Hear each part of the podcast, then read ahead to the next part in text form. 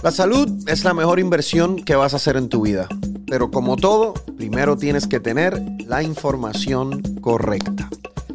¿Cómo están? Soy el Dr. Juan, bienvenidos a otro episodio de este podcast que espero que estén disfrutando. Hoy, miren, edición casual, la gorrita, Estamos de hacer ejercicio, así que aquellos de ustedes que piensen que los doctores tienen que tener bata blanca y tienen que tener eh, saco y corbata, porque si no, ustedes no confían, bueno, cambien el canal, pero les voy a decir que se van a perder de un gran, gran podcast. Hoy vamos a estar hablando del sueño. Esto es una epidemia. Las personas en este país, y yo sé que en otros países del mundo, pero eh, me consta que en Estados Unidos las personas simplemente no están durmiendo. Y eso tiene un efecto significativo en la salud. ¿Cuántas horas debe dormir una persona? Una persona debe dormir de 7 a 8 horas todos los días. Y vamos a estar hablando de cuáles son las consecuencias de no dormir esas siete u ocho horas en términos de tu salud. Vamos a estar hablando de la higiene del sueño, cosas que ustedes deben hacer para lograr dormir de una mejor manera. Vamos a estar hablando de santos remedios que pueden tratar para dormir. Vamos a estar hablando de medicamentos también. Y ahí, obviamente, voy a introducir, porque ya lo saben, que se los he dicho en otros podcasts, que yo he tenido muchas experiencias de salud eh, esta yo creo que no es por hipocondriaco, esta realmente eh, yo creo que, que me sucedió, así que les quiero contar la historia porque yo desde que me acuerdo he tenido problemas de sueño, he tenido problemas con quedarme dormido y eso realmente se agudizó y fue un problema grande para mí cuando empecé escuela de medicina. Yo creo que ahí realmente es cuando empieza mi problema de insomnio de verdad. Porque cuando uno está en escuela de medicina tienes que quedarte estudiando por un periodo largo de tiempo. Todos los días tienes que leer. De hecho, yo digo que para estudiar medicina tampoco tienes que ser tan inteligente. Para estudiar medicina tienes que tener una, tienes que tener una característica, y esta palabra te la voy a decir, escucha bien, tienes que tener nalgabilidad. ¿Tú sabes lo que quiere decir nalgabilidad? La habilidad de poner tus nalgas en una silla por ocho horas y leer y retener información. Eso es lo más importante que se necesita para la escuela de medicina, pero eso, se eso requiere tiempo. Entonces, cuando yo empiezo la escuela de medicina, a mí se me altera completamente mi sueño, mi patrón de sueño. Yo estudiaba y leía y leía y leía hasta bien tarde en la noche pero obviamente después cuando me tenía que levantar, se me hacía difícil levantarme. Y una vez yo acababa de estudiar, no me podía dormir rápido. Quizás me, tomaba una hora más en dormirme. Y eso era un problema porque perdía una hora. Entonces, en aquel entonces, yo estaba en Puerto Rico, mi mamá, eh, y obviamente no, no, no voy a, no estoy culpando a mi mamá por esto, pero en aquel momento ya me quería ayudar y me dice, mira, a mí me han dado este medicamento para dormir, que les puedo decir el nombre porque estamos en un podcast. Te puedo decir el nombre, no estamos en televisión. Es eh, Lambien, el medicamento se llama Ambieno Solpidem. Yo me acuerdo que mi mamá me dio esa pastilla para probarla y me funcionó, me pude dormir rápido. Lo que sucedió después es que yo desarrollé este patrón de utilizar este medicamento de Solpi de Moambien para dormir, me levantaba, café para levantarme, para poder ir eh, y hacer lo que tenía que hacer durante el día. Y se convierte en un patrón de utilizar un medicamento para dormir y utilizar estimulantes como la cafeína para levantarme. ¿Qué sucede? Todos estos medicamentos para dormir, no solo el Ambien, este el Ambien, eh, están todas las benzodiazepinas. Hay gente que utiliza benzodiazepinas para dormir, ya sea Xanax, ya sea Clonopin, ya sea Valium. Eh, hay eh, otros medicamentos como el Lunesta. Todos esos medicamentos crean dependencia. Trabajan en unos receptores en el cerebro de benzodiazepinas y te crean dependencia. Y cuando tú los dejas de utilizar, tienes síntomas de retirada. Todo lo que te crea dependencia vas a tener síntomas de retirada cuando lo dejas. Y estos síntomas de, retirada puede ser un rebote de la, del insomnio, o sea, peor aún que antes. Puedes tener taquicardia, puedes tener sudoración, puedes tener ansiedad. De hecho, con las benzodiazepinas, Xanax, Valium, eh, Clonopin, puedes tener un efecto de retirada peor. Una persona que toma dosis altas y de repente lo deja puede tener convulsiones. Entonces, esto es un tema serio. Yo creé esa dependencia a este medicamento y la verdad que pasaron muchos años en donde yo trataba de controlar mi vida en términos del sueño con el medicamento y me levantaba con el café y así me iba. Así eran mis días. Llega un punto, vamos a darle fast forward a la historia, llega un punto en donde ya yo estudié medicina, hice medicina interna, hice cardiología, ya estoy en Miami, estoy trabajando en Univision y me, invento y creo un show junto a una gran amiga, Verónica Ridel, eh, cineasta de Guatemala. Creamos un show que se llama Medicina Desconocida, que se llama Strange Medicine en inglés.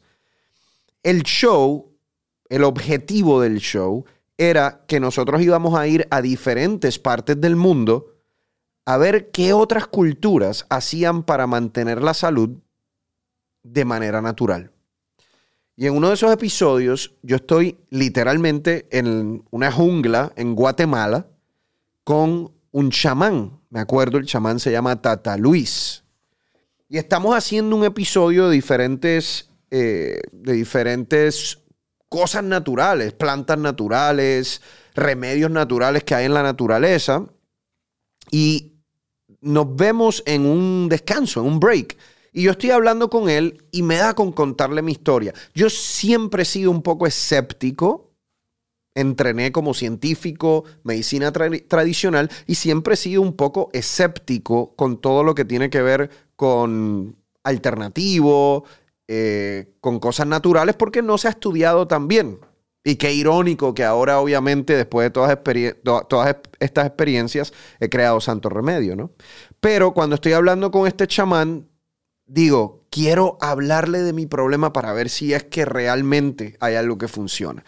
Y le cuento que no puedo dormir, que estoy utilizando el Ambien, que en realidad lo quiero dejar, porque yo me estaba dando cuenta que ya al otro día yo estaba más cansado, que mi mente no estaba trabajando tan rápido como antes. Y yo sabía como médico que eso era porque me estaba tomando estos medicamentos todos los días. Yo quería dejarlo. Y hablo con Tata Luis, con el chaman, y él me dice, después de escucharme, me dice, ok, te voy a ayudar. No me dijo más nada. Seguimos grabando el episodio y a lo último, él me trae como una bolsa plástica, una bolsita plástica como un Ziploc, unas plantas y me dice, hazte té de esto para ver si te ayuda a dormir. ¿Ok? Esa misma noche con Verónica, eh, que era la, directora del show, hacemos el té, yo me lo tomo y me funciona, me duermo. Al otro día yo digo, bueno, eso debe ser que estoy trabajando mucho, me estoy levantando a las 5 de la mañana, nos estamos acostando a las 11 de la noche, obviamente me dormí porque estaba cansado, no necesariamente por el té. Pero la otra noche vuelvo y lo trato y me vuelve y me funciona. Y ahí ya hablo con él y le digo, oye, dime qué es esa planta que me diste. Algo que muchos de ustedes, si me conocen, ya van a haberlo oído. Pasiflora, maracuyá. Era un té de pasiflora o té de maracuyá. Y luego aprendí que la pasiflora aumenta un neurotransmisor en el cerebro que se llama GABA, que es lo que te tranquiliza, lo que te ayuda a inducir el sueño. Yo llamo a mi esposa, que está en Miami, y le digo, oye, este té me ha ayudado de manera significativa para dormir. No he tenido que tomarme el medicamento en los últimos días. Cuando yo vuelvo a Miami luego de grabar, mi esposa tenía todos estos té de pasiflora que había encontrado por toda la casa y yo entro en un proceso de ir dejando el medicamento de dormir, mejorando mi higiene del sueño, de lo que vamos a hablar ya mismo, y utilizando el té de pasiflora, que como ustedes saben se convirtió después en uno de los productos de Santo Remedio. De hecho, el podcast no es de esto, pero mucho de esta historia también es lo que hace nacer a Santo Remedio. Toda mi experiencia con Strange Medicine, con medicina desconocida, mi interacción con las personas que veían el show, mi interacción después cuando escribí el libro de Santo Remedio, ahí es que yo empiezo a abrir mi mente a todo lo natural. Ahí es que yo empiezo a entender que hay soluciones allá afuera que no necesariamente son un medicamento recetado. Pero bueno, poco a poco logré ir dejando este medicamento, este Ambien, cambiando mi higiene del sueño y utilizando este santo remedio, este remedio natural que era el té de pasiflora. Y hay mucha gente allá afuera.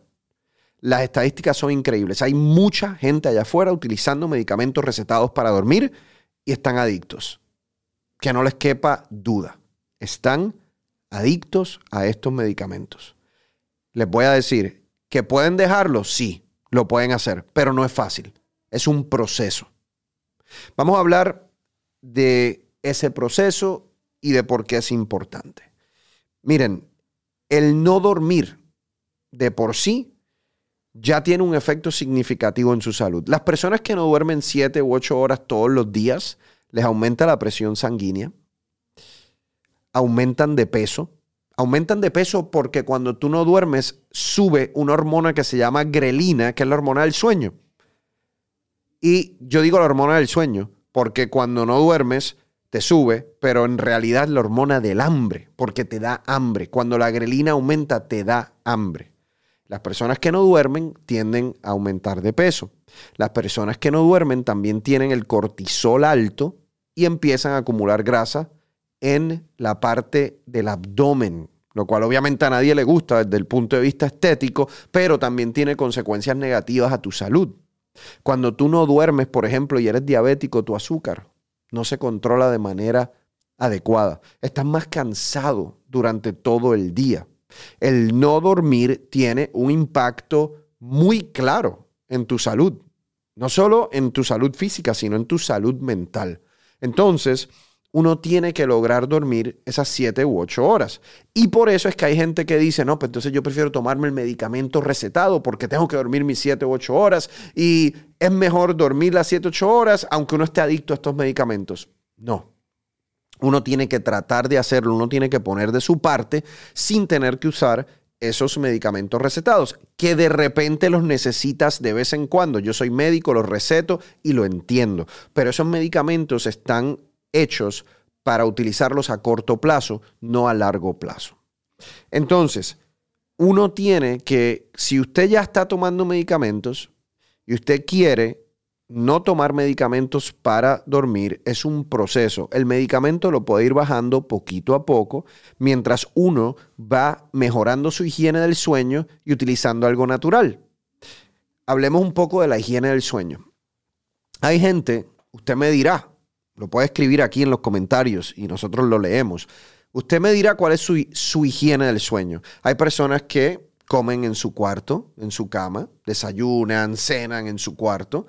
Hay personas que se llevan su computadora y trabajan en su cuarto. Hay personas que antes de dormirse están pegadas al teléfono y esa luz que emana del teléfono, esa luz azul que emana del teléfono, te afecta aquí, y no te deja dormir. Hay personas que de repente están viendo una película de horror y después, después preguntan por qué no se duermen rápido luego de ver eso. Entonces, la higiene del sueño es importante. ¿A qué me refiero? Los estudios demuestran que uno debe acostarse a dormir y levantarse más o menos siempre a la misma hora, porque tú tienes que entrenar a tu cerebro de cuál es la hora en la que vas a dormir. Te acuestas más o menos, digamos, siempre a las 10 de la noche, te levantas más o menos a las 6, 7 de la mañana. ¿Ok? Esa rutina te ayuda y es parte de la higiene del sueño. Número dos, la cama es para dormir y para tener relaciones íntimas con tu pareja. That's it. Eso es. Entonces, olvídate de trabajar en la cama. Olvídate de discutir en la cama. Esa no es, la cama no es el momento para tú estar discutiendo tus finanzas con tu pareja. Hay, eh, olvídate del teléfono. Por ejemplo, si tú eres una persona como yo, que siempre, que yo estoy de guardia, si a mí me llama un paciente, tengo que contestar. Pero eso es una cosa, eso es parte de tu trabajo y eso no pasa todos los días. Lo que tienes que tratar de evitar es que algo te venga a la mente, ah, déjame ver en el teléfono, déjame chequear mi email. Déjame hacer, déjame googlear esto. No. Ese no es el momento para hacerlo. Otra cosa de la higiene del sueño es la temperatura que hay en tu recámara. Y yo sé que esto puede ser debatible entre la pareja. Hay personas que le gusta más caliente, más frío. La ciencia nos dice que tiene que, tiene que haber una temperatura un poco más fría para que el cuerpo mismo te ayude a inducir el sueño. ¿Ok? Lo otro, mientras más oscuro está la habitación, la recámara, mejor va a ser también para inducir el sueño. Acuérdense que la melatonina, que es la hormona del sueño, aumenta cuando todo se va poniendo más oscuro. Lo otro que es importante desde el punto de vista de la higiene del sueño, esto a mí me pasa, he cometido este error muchas veces, yo sé que a lo mejor ustedes. Cuando tú te acuestas a dormir y pasan 20, 25 minutos y tú dando la vuelta y dando la vuelta y no te duermes, lo peor que puedes hacer es quedarte haciendo eso por una hora en tu cama. No, si pasan 20, 25 minutos y tú no te dormiste, párate. Vete a otro cuarto, agarra un libro, empieza a leer. Y cuando vuelva a darte sueño, vuelves a tu cama. Pero no te quedes dando vueltas en tu cama por una hora porque eso es contraproducente para tu sueño. No debes hacerlo. Entonces, para finalmente, otra de las cosas que, que debes hacer, no comas una comida pesada y te acuestes a dormir rápido, porque tu cuerpo está en el proceso de digestión, eso es un proceso metabólico activo, se te va a hacer difícil dormir. En resumidas cuentas, esa higiene del sueño Usted llegó a su casa, espero que haya hecho ejercicio durante el día, porque eso también te ayuda para dormir. No hagas ejercicio muy cerca de la hora de dormir, porque eso ya no ayuda. Pero si tú hiciste ejercicio durante tu día, eso te ayuda. Tú llegaste, digamos que hiciste tu cena a las 7 de la noche, estuviste compartiendo en tu casa. Ojalá, ojalá que hagas hecho una caminadita luego de la cena, porque eso ayuda a tu sistema gastrointestinal. A las 10 de la noche, estás en tu cama ambiente, temperatura 68, 69 grados, el, cuarto bastante oscuro, no tienes tu teléfono, no tienes eh, tu computadora, no estás pensando en trabajar. Si vas a ver algo de televisión, algo light, les voy a decir un truco mío, que lo llevo haciendo por 10 años. Todas las noches veo el mismo show de televisión, aunque no lo crean. Todas las noches. Y el que no me crea me puede hacer preguntas de este show que me voy a saber todo. Todas las noches yo pongo en la televisión Seinfeld. Es un show de comedia de los años 90 que a mí me encanta, me da gracia, me lo sé de memoria. Todas las noches lo pongo. Mi cerebro sabe que cuando eso está en la televisión se va a dormir. Y yo creo que casi nunca acabo un episodio completo que son de 30 minutos. Y me duermo. La rutina te ayuda. La rutina te ayuda mucho a dormir. Si usted quiere, 30 minutitos antes de irse a la cama puede hacer varias cosas, varios santos remedios. Número uno, se puede tomar un té de pasiflora. Ya le expliqué cómo eso funciona. Número dos, puede tomarse 5 miligramos de melatonina o número tres, en Santo Remedio, por ejemplo, tenemos una fórmula para dormir completamente natural que tiene 5 miligramos de melatonina, tiene raíz de valeriana y tiene manzanilla. Tres cosas que te ayudan a dormir. Otras personas prefieren utilizar el magnesio. No tengo ningún problema. El magnesio te relaja los músculos y a muchas personas ese sentimiento de relajación los ayuda a dormir. Cuando yo tengo personas que realmente yo creo, pacientes que realmente yo creo que están tratando todo esto y simplemente no les está funcionando, número uno hay que ver qué está sucediendo en su cabeza. Pueden tener demasiada ansiedad y hay que lidiar con esa ansiedad. Pero hay veces que entonces yo digo, bueno, vamos a tomar, a darles un medicamento un poquito más allá de algo natural y de repente le digo, de vez en cuando te tomas un Tylenol PM o de vez en cuando te tomas un Benadryl eh, pero trato de no llegar a la etapa en donde le estoy recetando estos medicamentos adictivos, como les decía anteriormente, que son los que trabajan en los receptores de benzodiazepinas. Otra de las cosas importantes que la gente me pregunta es los naps, ¿ok? La siesta. ¿Es saludable la siesta, sí o no? ¿Y cómo se debe hacer? Hay estudios que demuestran, es interesante, que hacer una siesta puede ser saludable y puede disminuir tu riesgo cardiovascular. Pero estamos hablando de una siesta de solamente 20 minutos, no de una hora. 20 minutos.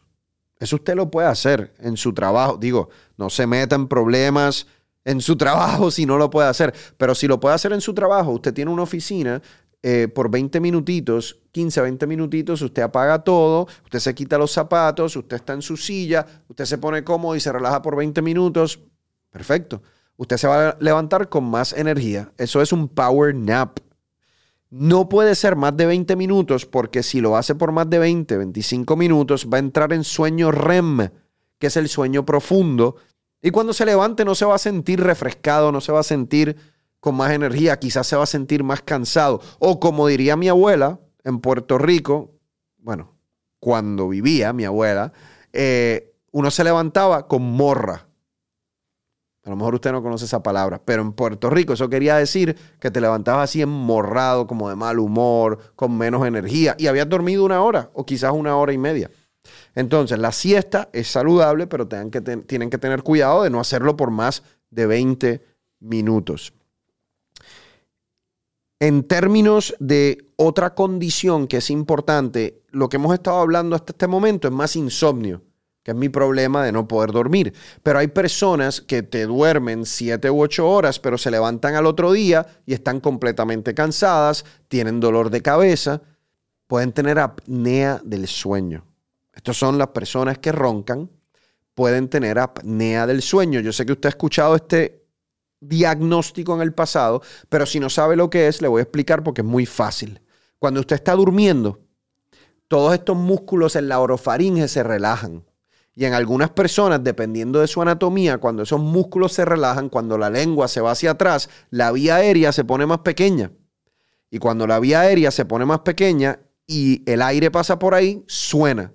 Eso es el ronquido. Pero el problema es que estas personas, muchas veces el oxígeno también les baja, porque pierden la habilidad de oxigenarse, pierden la habilidad de que entre suficiente aire para oxigenarse. Y eso es la esencia de apnea del sueño. Una persona que cuando duerme el oxígeno baja. Además de eso pueden tener pausas en donde paran de respirar.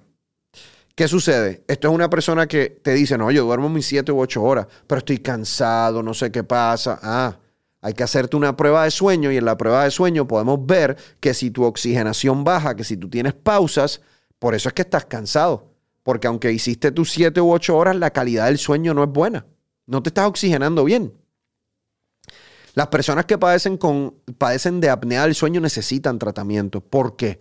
Porque la apnea del sueño a largo plazo te puede aumentar la presión pulmonar, puedes tener hipertensión pulmonar, puedes tener hipertensión arterial y aumenta el riesgo de una arritmia que se conoce como fibrilación atrial que puede llevarte también a tener derrames cerebrales. Entonces, la apnea del sueño se tiene que tratar.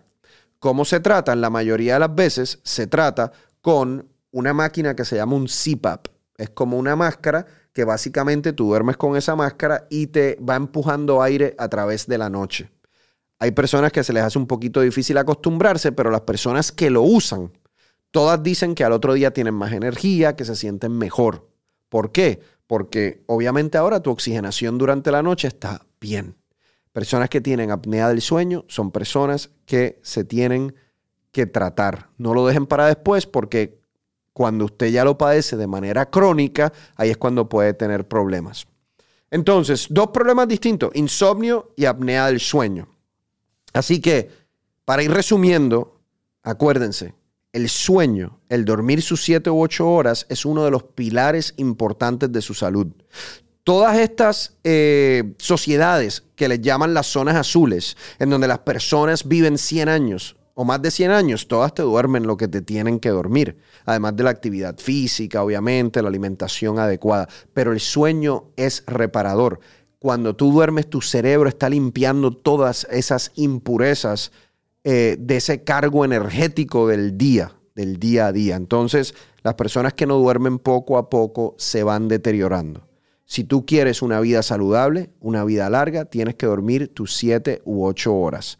Acuérdense, la higiene del sueño, eso no llega de un día para otro. Usted tiene que poner de su parte en todos esos aspectos que yo les dije. Tienen que hacerlo todos los días eventualmente. Les va a funcionar como me ha funcionado a mí. No es 100% perfecto, pero funciona de manera significativa. Pueden añadir esos santos remedios para ayudarse. Son naturales el tececito de pasiflora, la fórmula para dormir, la melatonina. Haga ejercicio durante el día. Todo eso es importante. Pero si hay algo que usted se debe llevar de este podcast, es que usted tiene que invertir tiempo y tiene que invertir su energía en mejorar su calidad de sueño y en mejorar el tiempo que usted está pasando durmiendo. Porque como les decía, es reparador para su cerebro es importantísimo para el nivel de energía que usted va a tener al otro día y por ende tiene que ver directamente con su rendimiento. No es imposible para todos esos amigos y amigas que igual que yo hemos padecido insomnio, yo sé lo desesperante que es, lo sé. Pero si te aplicas y si buscas ayuda, porque puede ser que necesites ayuda, yo sé que tienes una oportunidad significativa de mejorar tu salud y de mejorar tu calidad de vida. Así que espero que estos consejitos y este podcast de cómo dormir mejor y el compartir mi experiencia contigo te hayan ayudado. Hasta la próxima.